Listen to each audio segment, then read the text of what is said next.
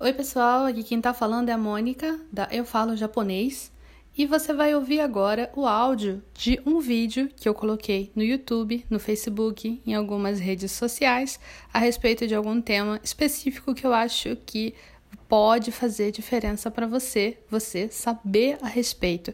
Eu espero que você goste. Vamos lá. Muito bom, muito bom.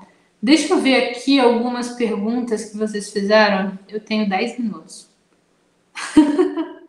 eu tenho 10 minutos. Deixa eu ver aqui. Ah, uma pergunta que eu vou responder.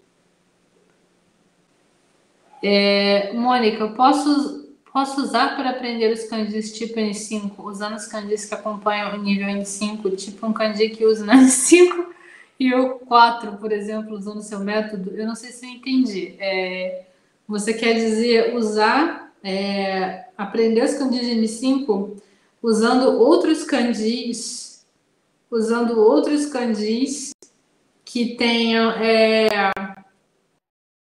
que apareçam por acaso, não sejam do nível de 5, é isso? Eu diria que sim. Assim sim. Você pode, você pode sim. É, você pode aprender porque mesmo que você aquele kanji teoricamente não seja do seu nível, é, eu não acredito nisso de você ficar separando muito. Por exemplo, tem uma coisa que me deixa louca. Tem uma coisa que me deixa absolutamente louca, que é o seguinte: é a mania que os livros didáticos japoneses têm de. É, parece que eles acham que é muito difícil para estrangeiro aprender kanji. Então, eles pegam as palavras e aí eles pensam assim: não, coloca em kanji só os kanjis que são fáceis. Os outros, o, o que o outro que for, se tiver muito traço, deixa em hiragana.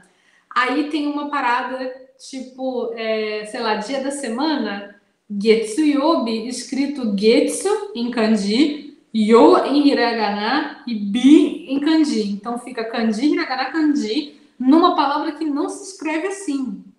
A palavra, a palavra não se escreve assim normalmente. Não é para escrever assim a palavra. Você não, não deve escrever assim a palavra. E aí aparece no livro escrito assim. Para uma pessoa que está aprendendo, pode achar que pode escrever desse jeito. Mas é estranho escrever desse jeito.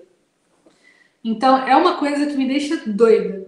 É ver que, assim, em vez de eles ensinarem logo o kanji das palavras, os kanjis todos das palavras, eles tentam, eles tentam é, facilitar para a gente, mas essa facilitação atrapalha no futuro, eu acho.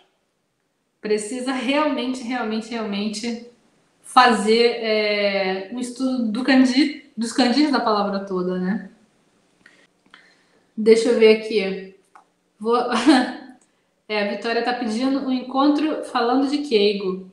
Tem uns vídeos de Keigo aqui no canal, Vitória. Nunca te pediu nada, nunca te pedi nada. Ela falou, realmente nunca me pediu nada, isso é verdade. um encontro falando de Keigo. É, tem um vídeo, tem mais de um vídeo aqui, não? No YouTube, falando de Keigo. Se você procurar aqui no canal, você vai encontrar uns vídeos falando de Keigo. É, encontro falando de Keigo, pode ser, posso fazer, né? De repente. É, deixa eu ver aqui. Vou responder duas perguntas aqui. Rápido. Rápido, senão vou chegar atrasada na aula. É, eu não sei sobre hiraganais, katakanais e kanjis. Qual devo aprender primeiro? Eu sei de algumas palavras em japonês, mas eu escrevo elas em letra, né? Em romaji, que chama, né? Isso. É, você tem que aprender hiragana primeiro, depois katakana. Aí você aprende os kanjis junto com o resto do japonês. Você vai aprendendo os kanjis de pouquinho em pouquinho. Aqui no canal tem uma playlist chamada Desafio Kaná. Vai aqui nas playlists do canal que você vai encontrar 14 aulas ensinando hiragana e katakana gratuitas, tá? Só vou responder essa pergunta aqui do lado. É, o certo é ir por nível.